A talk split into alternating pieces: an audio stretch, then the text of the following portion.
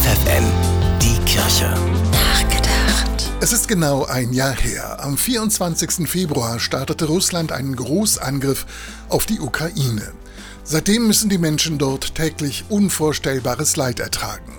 Der russische Angriffskrieg macht deutlich, wie zerbrechlich der Frieden um uns herum ist.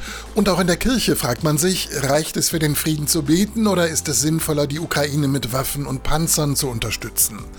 Eine zwiespältige Frage, schließlich sagt ja das fünfte Gebot, du sollst nicht töten.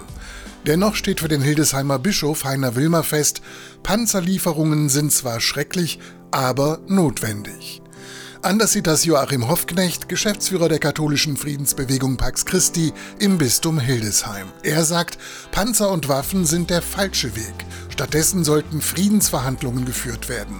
Seine Devise heißt Frieden schaffen ohne Waffen. Ein frommer Wunsch und sogar naiv, wenn man mit einem machtbesessenen Gegner wie Putin zu tun hat.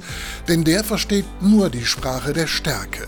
Es ist zwar traurig, aber nur mit dieser Stärke kann das Mittel der ersten Wahl erfolgreich sein. Eine baldige Friedensverhandlung.